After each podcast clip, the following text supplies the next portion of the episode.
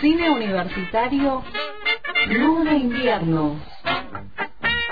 Cine y series en el mundo audiovisual. Con Estela Mari Pollán.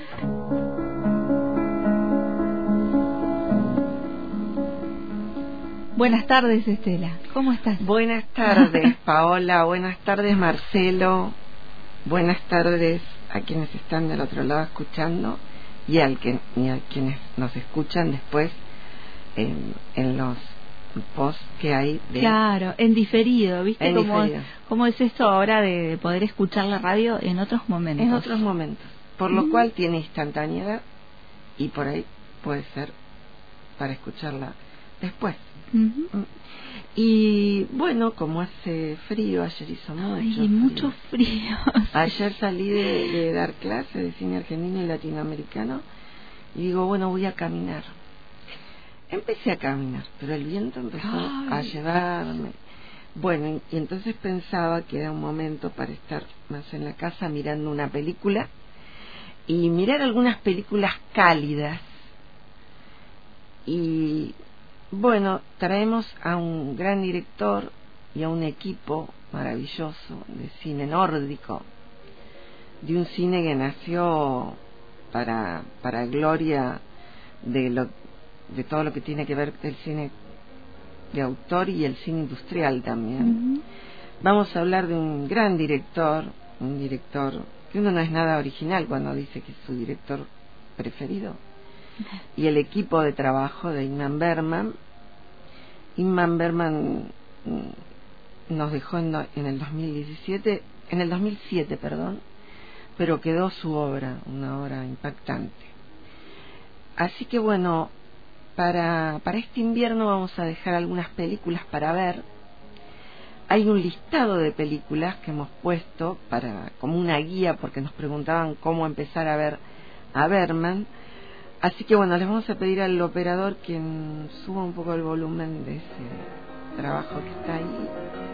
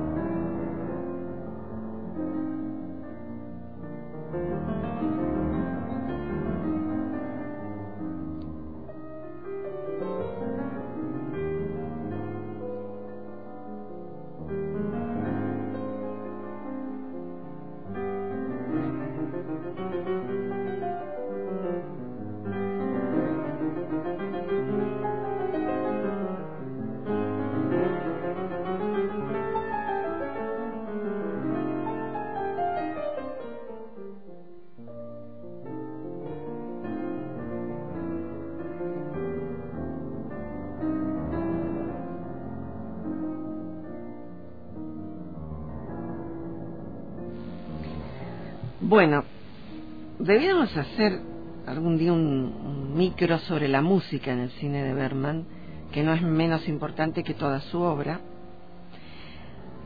Y esta música, viste, que te traslada, te lleva a un lugar cálido, te lleva, te lleva a muchos lugares, traslada, ¿no? Entonces me parecía que era importante que volvamos sobre algunas películas y podríamos ir ahora a algún tráiler, a ver.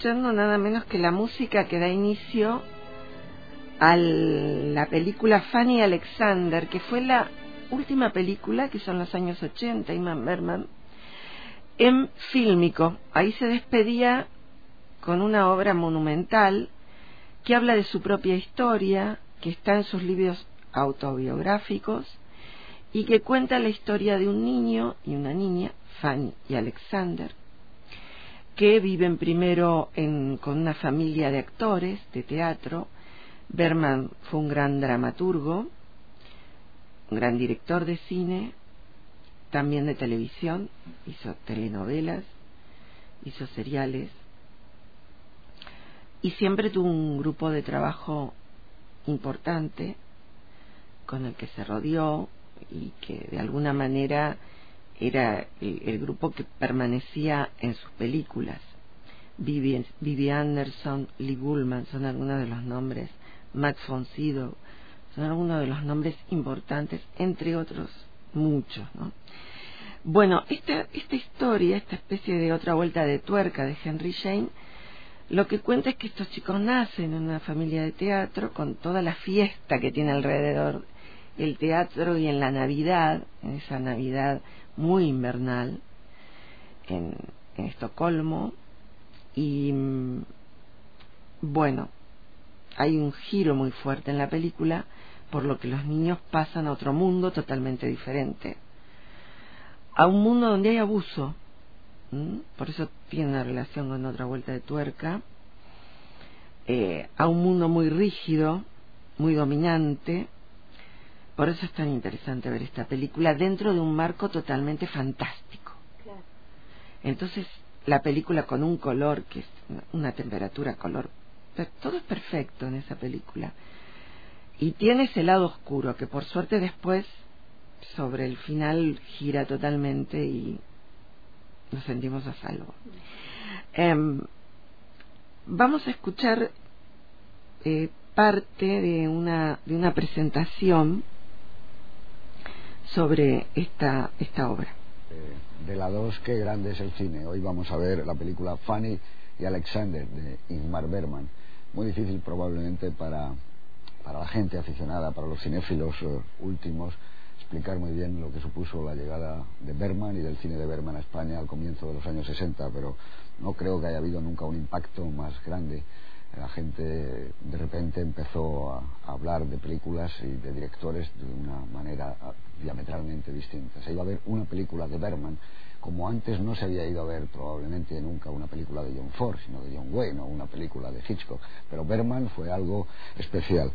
En, concreto, además, yo creo que Fanny Alexander es quizá, por lo menos para mí, eh, la mejor obra de, de Berman. Es la película que resume todo su cine. Estamos hablando de un hombre con una gran cantidad de obras maestras, también con películas eh, que la gente decía que era muy aburrido Berman, y evidentemente a lo largo de su extensa filmografía hay de todo, pero es imposible olvidar el impacto que produjo, por ejemplo, El séptimo sello o El manantial de la doncella, pero luego hay obras como Los comulgantes que son prodigiosas, o como El silencio, o como La vergüenza, pero, pero yo creo que la obra que resume sin ninguna duda lo que es Berman, este hombre especialmente dotado para dirigir los actores, especialmente dotado sobre todo yo diría para dirigir a las mujeres, lo que es el mundo del teatro, lo que es la familia, lo que es la Navidad, este hombre que, es como un heredero directo de Dickens y de Ibsen, se encuentra de repente con una obra que va a resumir todo su amor por el cine, toda su pasión por el teatro y por la vida. Bueno, es una historia de infancia y, como digo, de familia, de Navidad y sobre todo de una belleza deslumbrante. La película es la película de mayor éxito a lo largo de toda su carrera, es su última película, en realidad lo, lo, que ha hecho luego son guiones para televisión. Esta también forma parte de una gran serie de la televisión en Suecia, es una película con un metraje de más de cinco horas, pero que cuando él tuvo que afinarla para estrenarla en los cines se dio cuenta que empezaba a cortar, como él dice, los nudos vitales de la película, los centros realmente eh, críticos y al final la dejan una película de un poco más de tres horas.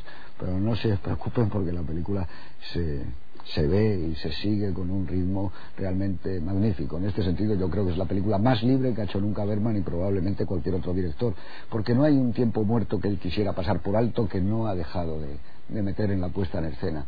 Entonces, vemos como ese salón pues es protagonista, el, ya verán ustedes, o como son protagonistas las calles y la nieve y el encendido de los faroles y esa especie de luz de las noches con el sol de medianoche. Bueno, yo creo que la película realmente es un asombro y fue un asombro en todo el mundo. Para hablarnos de ella, hoy debuta con nosotros un amigo nuestro, Carmelo Romero. Muy buenas noches. Un hombre de teatro, un hombre que tuvo mucho que ver con los comienzos también de Berman en España y con la difusión de Berman. Fue director del certamen de cine, de la Semana de Cine de Valladolid, para mí, y si hay que mojarse yo diría, es el mejor festival que ha habido nunca en España, creo que sigue siéndolo, que el Festival de Valladolid es lo mejor, ha dirigido Valladolid, es y sigue siendo, después de muchos años, que con muchos directores generales, subdirector general de cinematografía en España, entre ellos con Juan Miguel Lamed, también con otros amigos nuestros como con Fernando Méndez Leite, con Miguel Marías y con tantos y tantos, y bueno, y recientemente la Cámara de Oro que otorga el Festival de Cine de Berlín por su trabajo de tantos años con el cine español y tratando de que nuestras películas sean cada vez mejor acogidas. Bueno, pues Carmelo, cuando tú quieras háblanos un poco de la pasión que creo que compartimos también por Berman. Sin duda ninguna, José Luis. Para mí es un, gran honor el poder presentar esta película, que como tú has dicho es un compendio. Yo incluso, si la palabra no fuera demasiado pomposa, diría que es como el testamento cinematográfico de Berman. Eh, en este testamento se resumen, se encuentran los temas más recurrentes de sus películas, el teatro, la infancia, que además aquí los une porque al niño le hace vivir en una familia de actores que poseen un teatro y eh, a través de él es no solo la infancia y el teatro, sino también el mundo de, las eh, actitudes tan, tan duras, tan cerradas, tan cerriles, incluso la, la, dureza de esa educación religiosa, de ese mundo en el que el pecado, el castigo estaba tan presente. Bueno, todo esto está allí entrelazado, está reflejado y a través del teatro y de la infancia es una reflexión también sobre la vida y el arte, sus interrelaciones. Y además es una película en la que todos estos temas están vistos desde la madurez, desde la serenidad e incluso, y esto es curioso, el propio Berman lo dice, desde la alegría. Dice, por eso Fanny y Alexander es una película un poco diferente. Y parafraseando a lo que el personaje de Gustav dice en esta película, que es el propio Berman quien lo dice, dice al final en su discurso, eh, tomadlo como queráis, bien como las efusiones de un hombre de teatro, o bien como la cháchara lamentable y tediosa de un viejo sentimental y caduco. Pues este es un poco el planteamiento de presentación que podemos hacer de esta película, en la que hay una interrelación también entre Berman y Strindberg. Eh, la película acaba con la lectura del prefacio de El sueño de Strindberg, la gran obra y, y tan querida por Berman, y utilizando también este prefacio, podríamos decir que esta película es también una obra de la imaginación y en la que la imaginación mezcla recuerdos, experiencias, fantasías, incongruencias e improvisaciones. Yo creo que es una película magnífica que nos hace reflexionar y que la podemos gozar muchos años. Una presentación que está, está en la red. Eh, de José Luis Garci, un gran director de, cine español, que tenía un programa donde pasaban películas y se hacía toda una presentación y bueno, después debatían varios críticos sobre la secuencia que más les gustaba y bueno, acá hay una, una presentación que creo que es muy, muy interesante de toda la obra de él y en particular de esta de Fanny Alexander, ¿no, Paola? Bueno, eh, como te decía, Berman nace en 1918 y va a fallecer en el 2007. Fue guionista y director de teatro y cine y es considerado uno de los directores claves de la modernidad en el cine. Y mm, entre las tantas películas, acá encontré, porque cuando se, em, se hizo, cuando eh, por el nacimiento de él se hicieron muchos homenajes, hay un montón en la red, y presenta como una línea para, para seguir las películas, ¿no? Y tiene, primero ver Fresas Salvajes, que fue una película realmente maravillosa con Vivi Anderson, que bueno, la, la historia ya vamos a contarlo un poco, pero sobre todo mm, tiene que ver mucho con, con, la filosofía mm, poco de Foucault, ¿no? Y por supuesto también existencialista. Después dice ver el séptimo sello, que es de 1956. Esa película habla de un tema que fue relativamente actual, que tiene que ver con las, con las pandemias, con las pestes medievales. Mm, el manantial de la doncella, esa película te, va a gustar mucho. Es de, una, de temáticas de género, una chica bellísima que se atreve a ir a caballo, eh, cruzando todo el bosque. Y bueno, ahí hay una situación terrible, terrible que tiene que vivir esa chica y bueno, em, no quiero contar más. No, no, no, no los spoiles las películas. No, no, no.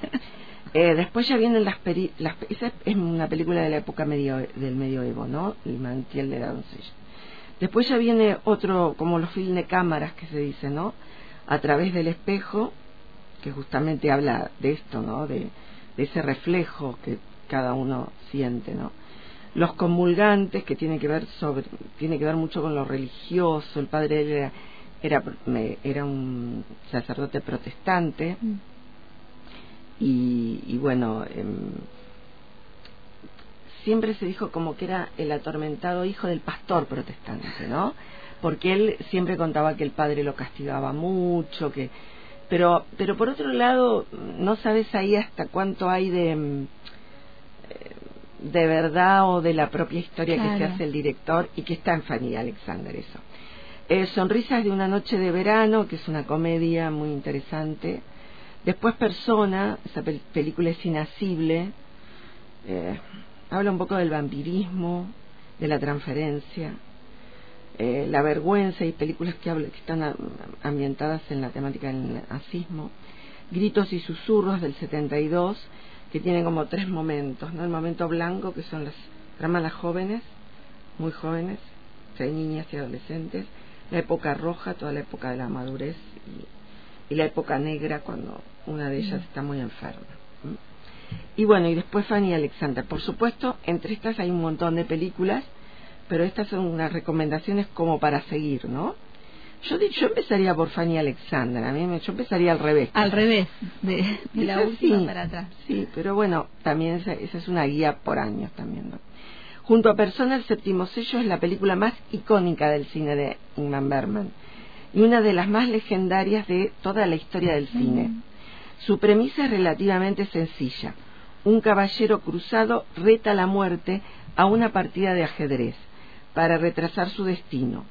Lo hace con la esperanza de encontrar respuestas a sus dudas de fe y salvar algunas almas inocentes de su mismo destino como si fuese un terrorífico cuento de hadas, porque aparece así, situado en la Edad Media, hay mucho de cuestiones de peste y super, eh, eh, superstición. Pero más allá de la quema de supuestas brujas, acá aparece toda la temática de género que atraviesa el cine de Berman, cómo es castigada la mujer, ¿no? Eh, y siempre hay como un siempre está lo terrible por un lado y lo bello por el otro. Siempre la, gente del teatro aparece como salvando de la propia, del propio dolor, ¿no? Vamos a escuchar algo que viene por aquí.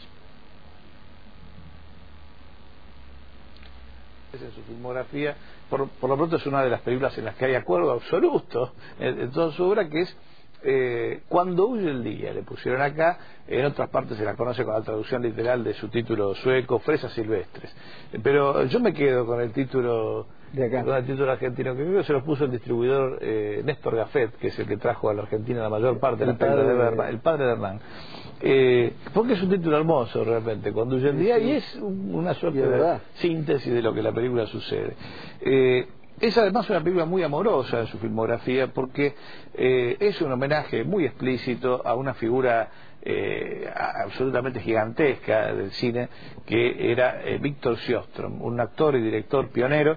Ser pionero en el cine sueco no es ser poca cosa, porque el cine sueco se adelantó en muchos sentidos a la, gramática clásica griffithiana, porque decidieron adaptar muy pronto, en la década del 10 ya, eh, obras literarias eh, propias, escandinavas, digamos, de, de, de, todas, ya sea suecas o, danesas, eh, que tenían un tipo de narrativa distinta a la narración de Dickens, que era la que había usado Griffith para establecer un poco las pautas de su lenguaje clásico, lineal, este, con, con la estructura que más o menos conocemos. Entonces, en las películas suecas de esos años, eh, hay tiempos que se alternan, eh, hay, una profunda incidencia de lo fantástico, está el paisaje utilizado siempre como una representación de pasiones que desbordan la voluntad humana, es decir, hay un montón de elementos eh, que uno no asocia con los primeros años del cine y que están allí desarrollados, entre otros, por este hombre Víctor Siostrom.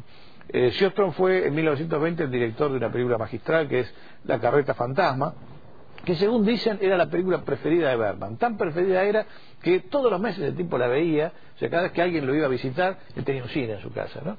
No sé cómo se le pudo ocurrir semejante locura. tenía un cine en su casa, ¿cómo no entiendo? Eh, Pregúntatelo.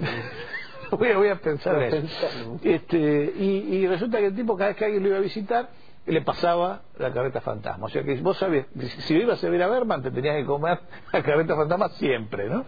Eh, eh, cosa que eh, evidentemente da un placer gigantesco. y hay una referencia explícita, además de la presencia como intérprete de Sjostrom en la película, eh, hay una hay una, hay una hay un homenaje muy explícito al comienzo directamente donde aparece una carreta fantasma sí, la carreta de la muerte un, un momento espectral ¿no? Pues es un sueño es muy reconocida la, la, la secuencia pero es una secuencia magnífica sobre todo porque la, me parece a mí que el, el, gran trabajo es no solamente visual sino sonoro en tanto que lo sonoro está chupado y eso le da la, la experiencia, los, los, pocos sonidos que hay es como que pone la, la, la sensación de, de, recepción en una zona absolutamente onírica y en lo onírico, cuando lo onírico quizás lleva hacia otros lugares. ¿no? Que, Siempre, en las grandes películas de Bergman hay extraordinarias escenas oníricas, ¿no? y además eh, eh, formuladas visualmente con un talento extraordinario. Esto que decíamos el otro día de eh, la gente que dice malamente que su cine es aburrido. No es aburrido nunca porque siempre la imagen eh, manda en las películas de él. puede ser denso, puede ser eh, que, que, demande ¿no? un compromiso del espectador mayor que otras películas, pero nunca nadie se puede aburrir con estas con las películas. No, y aparte, la, el segundo lugar común de, de los detractores a veces de Berman es que era un, un cineasta proclive a lo teatral, no tiene nada que ver no, muy lejos. Yo y, creo que... y el inicio, este inicio en particular es una muestra contundente de que no. Yo creo que los detractores, eh, la detracción de Berman solo puede partir de un complejo tremendo de inferioridad, que es como se siente, como se tiene que sentir uno frente a un genio absoluto. Es, decir, es un tipo que tiene una cabeza, es como, como uno le pasa con Einstein, ¿no? y, y se pone a, a estudiar a Einstein un tipo que es inabarcable, Orson Welles, no son tipos inabarcables, que nos vamos a pasar diciendo, bueno, sí, se quieren hacer ver. que es como, era una reflexión profundamente mediocre, ¿no? Es decir, hay que tratar, no digo de estar a la altura porque es imposible, pero sí acercarse a esos genios, no, tratando de comprender las cosas que nos han querido decir, ¿no? Aprender aparte, porque de estos tipos es que se aprende. Hay algo muy, me parece muy hermoso de la película que está relacionado con este título en Argentina, ¿no? El, el, porque la película de alguna forma es un, es un viaje. Y uno podría decir, es un gran road movie de la memoria. Totalmente, claro, claro. Eh, el, el, el, viaje, la, la, la, carretera, digamos, pasa a ser rápidamente el pasado suyo. El pasado y, y, es, es magnífico la, la, evocación. Y vuelvo a insistir con lo que decíamos ayer eh, respecto de persona. También acá los espacios naturales son los lugares de cobijo, ¿no? Son los lugares de donde el personaje encuentra un recuerdo que es un recuerdo que de algún modo lo reconcilia con una, con una trayectoria compleja, porque también hay una relación compleja con la hija, hay una relación compleja con el mundo, eh, y un gran remordimiento, eso es muy de Berman, ¿no? Todo el tiempo. Todo el tiempo. Sí, sí. Eso es una cosa, de las cosas de la culpa de la, que le inculcó su papá sí. y bueno, que nunca se van. Es, propio, es propio de un dictamen teológico de una cultura que, bueno, que se, no se puede ir por encima de una cultura no, porque uno no, nace. Y eso que él trató de todas las maneras todas posibles. Maneras. De... El cine es un, en él, me parece, es una gran conjura de ese de, esa de esos fantasmas. Eh, un padre, Sjostrom fue también un, un padre artístico, porque porque eh, según cuenta el propio Berman, era eh, prácticamente la única persona que era capaz de ponerlo en caja. Hay que imaginarse a Berman de 20, 25 años llevándose por delante del mundo, a fuerza de talento, ¿no? Porque ¿quién lo paraba? Lo paraba Fiostro. Parece que lo agarraba del cogote y le decía, muchacho, tranquilo. Tranquilo. Vas a seguir sufriendo. Así no, claro. Vamos a ver entonces toda una maestra que es Cuando huye el día, esta noche en Filmoteca después de la pausa. Bueno, decíamos con, con Marcelo Pellejero que, nos gusta mucho estas introducciones que están en la red de Fernando Martín Peña y de Roger Cosa. Roger Cosa fue el programador de los primeros festivales que se hicieron en, en Roca y en Bariloche, que ahora se llama FAB, eh, pero antes era el Festival, eh, de, Festival de Cine de Río Negro y mm, a Rodar Río Negro también era, si no me equivoco, y bueno, allí conocimos a, a Roger y la verdad que él tiene una muy linda página que se llama eh, eh, Con los ojos abiertos, creo que es, y, y bueno, si no pones Roger Cosa y aparece su, su página que tiene, está muy bien trabajada.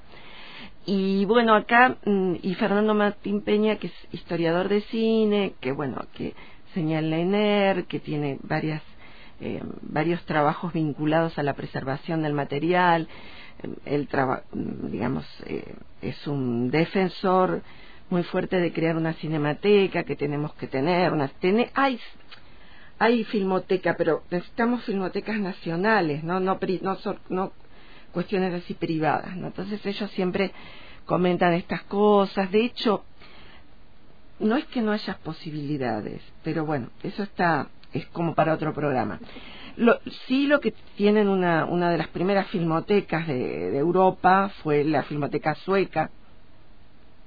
Yo estuve por allí y algo que, que noté en Estocolmo era que lo que hacía Berman era copiar o pintar su aldea. Y eso, porque eso fue muy fuerte, porque eh, parecía que, que Berman lo que hacía estaba más allá de, de cualquier. Sí, bueno, obviamente, todo el trabajo que hace con la cámara es, es impresionante, pero pero lo que vos veías en los museos era como ver parte de esa escenografía de Berman, esas historias, esos como esos cuentos eh, que eran eh, de hadas, pero también que tienen mucho de siniestro. Y, y bueno, realmente eh, cuentan que Foucault estaba haciendo su tesis y estaba en Estocolmo, si no me equivoco, y escribe a cientos de metros el bosque donde se inicia la vida, ¿no? Entonces vos sentís eso cuando estás en Estocolmo, que está cerca de, esos lugares fantásticos de los que habló Berman. Y te pueden pasar cosas fantásticas en sus calles, porque ya inclusive cuando viene el solsticio de la primavera, también oscurece relativamente temprano y, y pasan, pasan cosas, pasan cosas. es fuerte, es un, es un lugar fuerte. Nosotros que conocemos lugares así, porque eh, todo lo nórdico también se parece a todo el sur, al sur montañoso, Bariloche, tenemos cerca todas las zonas de montaña. Hay mucho de eso, hay mucho de ese bosque que tiene tantos misterios y que bueno, que es un laberinto. Claro, y que tiene de magia ahí. Tiene mucha magia. Entonces, siempre estás viendo, estás viendo cuentos de hadas. Pero sabemos que los cuentos de hadas se las traen, ¿viste? Claro. Y no, no, no es todo bonito. No, para nada, para nada. Mucha dura realidad también. Mucha dura realidad y ahí las actrices hacen una interpretación y tienen un compromiso con la historia y la memoria, no solo de su espacio, sino de espacios más universales, ¿no? Mm. Creo que hay otro link ahí para que escuchemos.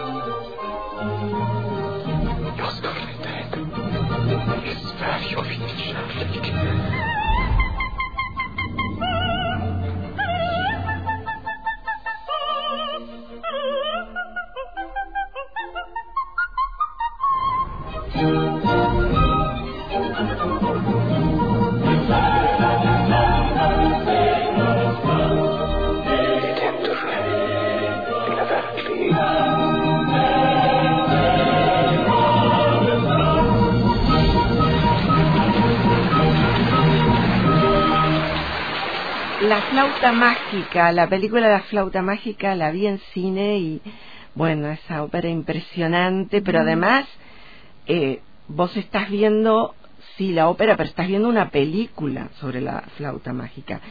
Además, nada, salís que no tocas el suelo, ¿no? No, no, no, no, no se toca el suelo. Es, eh, uno siente, decía el historiador de cine Pablo Russo, uno siente que el cine de Berman te salva. No sabes bien de qué, pero te salva. Claro. Te salva. ¿Será que ese mundo tan terrible que aparece y que está tan contado? Porque ¿por qué nos gusta tanto el cine de Berman? Por la forma. La forma, aunque sea una discusión terrible, eh, se vea el maltrato, eh, la persona esta de en Fresas Salvajes, este hombre médico que le van a dar un premio, pero tiene que pasar, recorrer toda su vida, y la verdad que ese premio sí lo consigue, pero a base de, de muchos momentos tensos, de no haberse casado con su gran amor, que era una mm. prima, esa prima que aparece en una joven, que es muy parecida, eh, Vivi Anderson está bellísima, además tiene como con, con, este autor que, que, decía de la carreta fantasma, que la carreta fantasma también está en la película Sur de Pino Solana, aparece creo que en la primera parte. Em, bueno, esa carreta que no sabes que lleva, sí sabes, pero bueno, no querés saber, es que es la finitud de la vida esa carreta fantasma. Y a la vez el gran signo de pregunta, ¿no? Y esa chica le recuerda a, otra joven que conoció, lo, la hacen las mismas actrices, y es un canto a la vida, ¿no? Y, ella tiene un, romance prácticamente con, con ese gran, gran autor que estaba nombrando eh, en, toda la película. Vos lo notás ahí, que hay eh, entre ellos un, un amor que se transmite pese a la, a la edad de los dos diferentes, pero que hay, hay un, un gran amor al teatro. Y ella, eh, Vivi Anderson, fue increíble, fue esa mujer, y la podés ver en otras películas, y no sé, tiene un magnetismo, no solo en las películas de ahora, y lo ayudó mucho a él. ¿eh? Ella fue pareja de él, cuando él recién empezaba, ella ya era muy conocida, preciosa, nacida para, para la belleza del cine, ¿no? Eh, pero bueno, esa belleza se compensaba con una actuación eh, impactante y ella lo ayudó mucho, le dio el dinero para ir a cuando le dieron el primer premio, bueno, lo ayudó muchísimo. Hay más material, pero creo que andamos ya por el cierre. Y, y, la invitación a que eh, se sienten a mirar cine, ¿no? Este cine nórdico, porque este te va a traer, es un cine cálido, claro. a estar filmado en lugares donde eh, es, bastante frío, ¿no? Creo que para el final yo le había pasado un pedacito de una eh, que te lo mandé después, que es eh, eh, cuando recitan a Strindberg esa obra maravillosa y la película que está en, la red se puede ver, está en inglés, pero bueno, con los subtítulos en inglés, ¿no? Esa obra impresionante, pero vas a ver lo que dice el personaje sobre Strindberg, ¿no? Le, lo, lo critica también. Vamos a escuchar.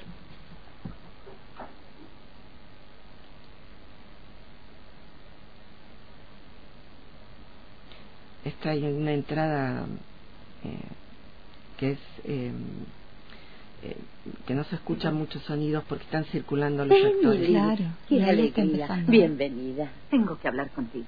¿No quieres un coñac? No, gracias. ¿Se trata de algo serio? Ah, ya sé. May y Petra quieren ir a Estocolmo. ¿Tú qué crees?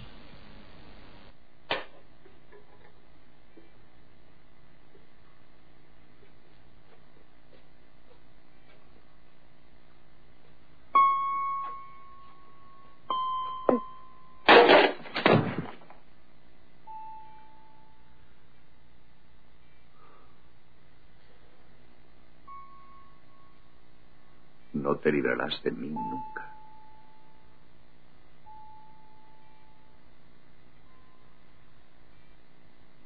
Otra cosa. Sí, sí, sé lo que me vas a decir. Antes de morir, Oscar te pidió que te ocuparas del teatro.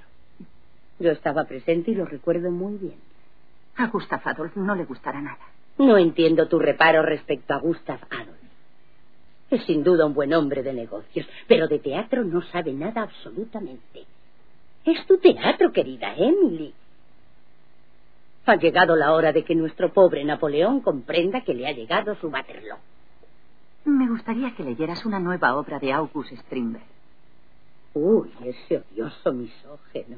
Eso sí que no. Se titula El sueño. ¿Ah, sí? ¿Y qué? Hay buenos papeles para las dos. Pero, hija, no he pisado un escenario desde mi... Por eso, razón de más, Elena. Bueno, no te molesto más. Tú nunca me molestas.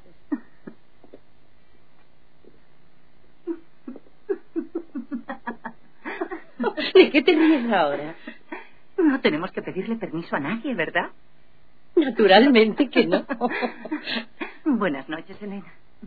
Buenas noches, hija mía.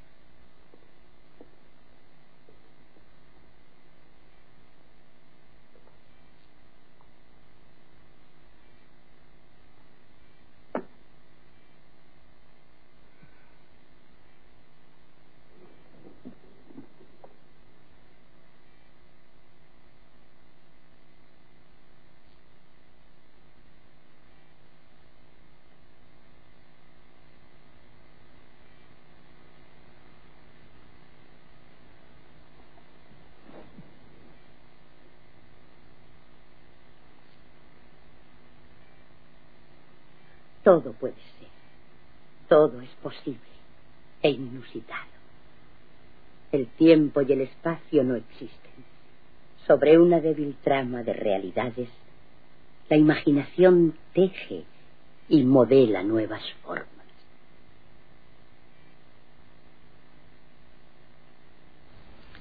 Bueno, Impresionante. impresionante, impresionante. Y teníamos un tema musical como para cerrar. Ujú. Carmina Burana. Ah, Y vamos a dejar allí en, el- en la página colgada todas las eh, la información y también para que puedan ver la película. Dos películas dejamos, sí. Dejamos dos películas y el listado también de El listado, sí, porque las podés es una guía que podés empezar por la última o por la primera o por la del medio. Sí, sí, sí, sí, es así, es así, es así. Gracias, Paola. Muy lindo poder volver a hablar de esta figura Y dejamos ahí para para en algún momento eh, la música. Sí, sí, sí, tenemos que hacer un análisis de la música. Nos debemos un análisis Dale. de la música solo con temas musicales. Dale. De hecho, para el próximo programa tengo ganas de hacer algo así, temas musicales. Cine